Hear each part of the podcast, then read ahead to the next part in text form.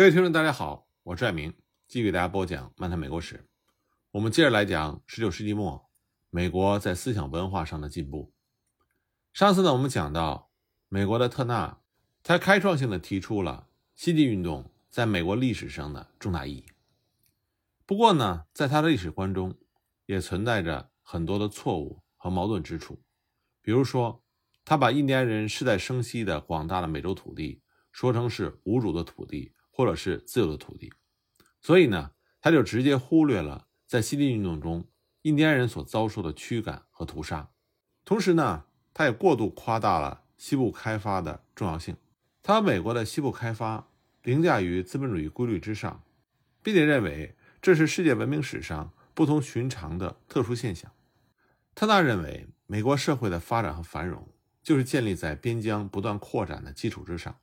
而西部。这个无主土地的存在，为东部的工人和贫穷农民提供了谋生和发财致富的机会，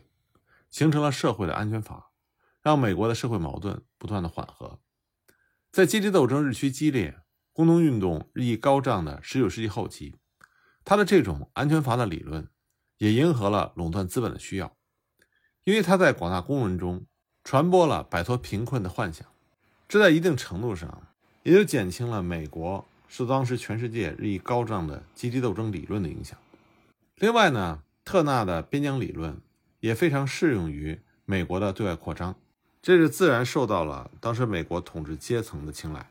说完19世纪末美国在哲学和历史领域的发展，我们再来看看当时美国教育的发展。在美国内战之后，随着经济的发展和城市人口的激增，原有的可以利用的教育机构、设施和传统的教育形式。都远远不能满足和适应时代的需要，所以当时美国的教育面临着严峻的挑战。我们之前呢也讲过那个时期美国教育的发展，主要是针对那个时期美国教育的根本特点。那这里呢，我们再给出当时美国教育发展的一些数据，让大家有一个直观的认识。在美国内战结束之后的最初十年里，美国的国民教育是相当落后的。根据1870年的统计，当时年龄在十岁以上的人口里，文盲总数竟然达到了六百万，占当时美国全部人口的五分之一左右。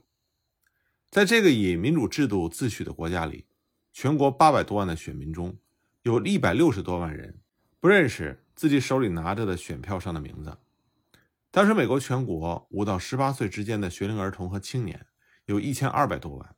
其中将近一半的儿童和青年，大概是五百四十多万，都得不到任何学校教育。而南方的教育更加不发达，内战之后的南方满目疮痍，教育事业遭到了极大的破坏，教师短缺，财力枯竭，各州无力提供教育经费，大部分的学校都已经关门了。再加上内战之后，南方有近四百万解放了的黑人获得了公民权，可他们中很少有人获得过哪怕是最起码的教育，所以黑人教育也成为了美国严重的社会问题。直到1876年，能够上学的黑人儿童仍然是极少数。所以，尽管美国内战之后，南方各州都把人民有受教育的权利这个原则写进了州宪法，但是教育事业并没有得到相应的发展。因此，这个原则只能是原则，并没有付诸实施。面对教育极端落后的这种状况，从19世纪70年代起，美国联邦政府和各州就开始大力发展公共教育事业。投入了巨额的资金。一八七零年，用于公共教育事业的开支是六千三百万美金，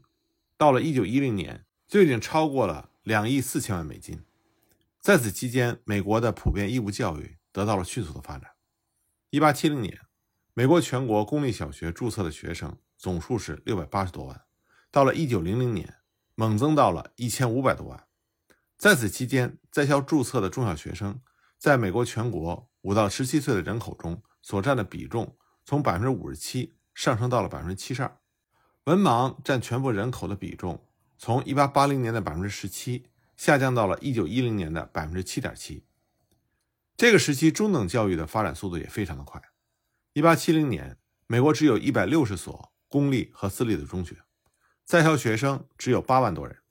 到了一八八零年，公立中学猛增到了八百所，学生有十一万人。一八九零年达到了两千五百多所，学生二十多万。到了一九零零年，已经有六千所中学和五十一万在校的中学生。在美国内战之前，美国的师范教育非常的落后，全国只有十二所培养教师的学校。内战之后，随着普遍义务教育的发展，对教师的需求量激增，教育逐渐成为了一种专门的职业，对师资力量提出了更高的要求。所以各州呢就开始竞相建立教师学院。到了一九零零年，当时美国全国每个州都至少有一所师范学院，在很多著名的大学里，像芝加哥、哈佛、哥伦比亚、斯坦福和其他大学，都建立了教育学院。与此同时呢。为了改革过去那种陈旧落后的教育，来适应新的工业社会的需要，教育开始被认为是一门科学，而引起了重视和研究。通过埃德加·希尔顿和威廉·哈里斯等一些教育家的不懈努力，很多外国著名教育家的理论被引进到了美国。1882年，还建立了以研究教育科学为主旨的美国全国赫巴特协会。美国内战结束之后。发展和改革高等教育，也成为了现代工业社会的迫切需求。所以，教育呢，成为了日益被人们重视的事业。旧的大学得到了迅速的改造和扩大，新的各类高等院校广泛的建立起来，学校为更多的青年提供了求学的机会。这个时期，高等教育的发展，无论是从规模上还是从体系上，都为美国现代高等教育奠定了基础。联邦政府对教育的大力支持和赞助，是19世纪美国高等教育振兴的一个重要的因素。其中影响最为深远的措施，就是莫里尔法的实施。贾斯汀·莫里尔，他是福尔蒙特州的众议员，他坚持认为，受教育是美国人民不可剥夺的权利。他极力主张联邦政府拨出公共土地，以支持普通学校和大学。他认为这么做不但符合了宪法赋予政府的权利。而且也会促进受教育机会的平等，消除文盲，提高国民教育水平。在美国内战之前，高等教育一直被看成是私人或者是宗教团体的事业，政府从来没有加以干预和资助。1862年，林肯总统签署了由莫里尔倡议，并且以他的名字命名的《莫里尔法》。这个法令的实施，使联邦政府成为了推动高等教育发展的一支重要的力量。莫里尔法规定，按照各州在国会中代表的人数，凡是有参议员或者众议员一人，联邦政府就要拨给该州三万英亩的公共土地。各州可以出售该项土地，把所得的款项作为教育基金，支持建立农业学院或者是机械技术学院。这项法令实施之后，共有一千三百多万英亩的公共土地转到了各州手里，先后成立了六十九所。跟土地赠与有关的学院，这样西部的很多州也因此就建立了州立大学。一八九二年，国会又通过了第二个莫里尔法，规定联邦对每所土地赠与学院提供年度的拨款，并且使南方各州得以建立类似的学院。莫雷尔法是美国历史上关于教育的最重要的立法之一，对于美国教育事业的发展产生了极为深远的影响，直到今天。十九世纪后期呢，美国社会生活中还出现了一个引人注目的现象，那就是一些大企业家和金融巨头会从他们获取的巨额收益中拿出一部分款项，以慈善事业的形式对高等教育进行大量的私人捐赠。这种私人捐赠呢，也对高等教育的发展起到了不容忽视的作用。一八六七年，一个住在英国的美国商人乔治·皮博迪捐赠了两百万美金。建立了皮博迪教育基金，用以发展南方的教育。从19世纪后期到20世纪初，这种私人捐赠的巨额资金陆续的涌入美国的教育。以哈佛大学为例，1869年对哈佛大学的私人捐赠达到了200万美金。其他如耶鲁、哥伦比亚、普林斯顿等一大批私立大学，都是在私人慈善事业的帮助之下获得发展的。对于这些原有大学来说，这些捐赠为他们提供了巨额的经费，使他们有可能聘请高水平的教师，添置图书和仪器设备，扩大学校的规模，使学校达到更高的水平。与此同时呢，又创办了很多新的私立大学。1868年，靠电报业起家的百万富翁伊兹拉·康奈尔就出资创办了康奈尔大学。1875年，铁路大王范德比尔特创办了范德比尔特大学。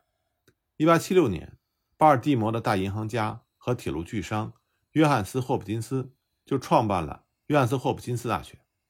1885年，铁路富商利兰·斯坦福创办了斯坦福大学。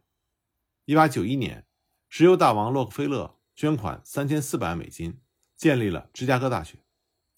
那么，这些大企业家和金融巨头捐赠巨款兴办高等教育，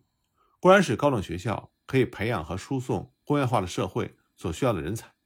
同时呢，也借此表明他们对公共事业的关心，从而能够改变他们在公众心目中的形象，缓和社会各阶层对他们积聚大量财富的不满情绪。用当时钢铁大王卡内基的话来说，这种私人捐赠是现实社会中财富分配不平等的消除剂和贫富之间的调和剂。从1881年起，卡内基就捐款或者是提供建筑物，建立了很多公共图书馆。正是从这个时期起，私人对教育以及其他公共文化事业的捐赠，逐渐成为了美国普遍的一种风气。直到今天，私人基金会。在美国文化教育事业的发展中，仍然起着非常重要的作用。那么，在19世纪后期，美国高等教育发展的另外一个鲜明的特色，就是对高等教育制度进行了全面改革和大胆的创新。和欧洲相比，内战之前，美国的大学不仅数量少、规模小，而且在教育思想、课程设置和教学管理上都非常的落后。在19世纪后期，有一大批美国人。陆续从当时教育先进的德国和英国学成回国，其中一部分人后来成为了富有强烈进取心和改革精神的新型教育家，这给美国沉闷闭塞的高等教育带来了一股非常强劲的新鲜的空气。他们中有的人担任了哈佛、耶鲁、哥伦比亚这些老牌私立大学的校长，有的呢则主持了密西根大学、加利福尼亚大学这些刚具雏形的州立大学。这些年轻的校长们不仅大胆的学习和吸收国外的先进的教育理论、方法和经验，而且还勇于创新。他们成为了高等教育改革的开路先锋和中坚力量。这些新型的教育家为美国的大学制定了新的办学方针，那就是一所大学既要传播知识，还要创造知识，那就需要有一支由学者组成的教师队伍。这些教师呢？既要在课堂上传授新的知识，又能以其创造性的学术研究参与国际的学术交流，因此，是否具有专门知识就成为了聘任教授的标准。大批新型教师被吸收进了大学，填鸭式的教学方法也被德国的那种讲授讨论法所取代。一八六九年，曾经在德国学习过的三十五岁的化学家查尔斯·埃里奥特出任哈佛大学的校长，在他的领导之下。这所美国资格最老的大学，成为了教育改革的开路先锋。艾奥特他敏锐地意识到，内战和工业化给美国社会带来的深刻的变化。他对哈佛大学的组织结构、课程设置，还有培养目标等方面，都进行了大胆的改革，把它改造成了一个适应新的社会需要的新型大学。他打破了过去那种僵化的课程设置，在哈佛首先实行了选修课制。也就是开设范围广泛的各类课程，让学生自由选择。他这么一做，哈佛就成为了其他大学群起效法的楷模。埃利奥特他预见到了美国社会发展的长远需要，他恢复了哈佛大学的法学院和医学院，还建立了管理学院，使他们建立在符合社会实际需要的基础之上。与埃利奥特同时，在亨利·巴纳德和安德鲁·怀特等杰出的教育家的不懈努力之下。哥伦比亚和康奈尔等大学也蓬勃地发展起来。随着高等教育的发展，培养研究生制度也从国外被移植了进来。耶鲁大学和哈佛大学分别在1871年和1872年成立了研究生院，并且在研究生中实行讨论班制度。在培养研究生方面，成绩最为突出的是约翰斯霍普金斯大学。这所大学的创办宗旨就是以培养研究生为主。在校长丹尼尔·吉尔曼的领导之下，这里培养出了一批后来在经济学、历史学、哲学以及政界等各个领域卓有成就的人才。到了二十世纪初，美国的各个大学都普遍成立了研究生院，注册的研究生总数超过了五千人。那么，这个时期高等教育改革的另外一个突出的成就，就是为了满足新的社会需要，各种类型的专业学院也开始蓬勃的发展起来。像哈佛的法学院、霍普金斯的医学院、麻省理工、哥伦比亚的建筑学院、科罗拉多矿业学院、密苏里的新闻学院和芝加哥的教育学院等等。这样一来呢，高等教育的架构就发生重大变化，开始培养出直接服务于社会的各种专门人才。事实证明，这些专业学院培养出的各类专业人员，在职业能力上远胜于各个行业中那些没有受到过专门训练、只凭经验工作的人。与此同时，随着平等意识的增强和妇女运动的兴起，妇女作为二等公民的地位开始有所改变，建立了很多新的女子学院。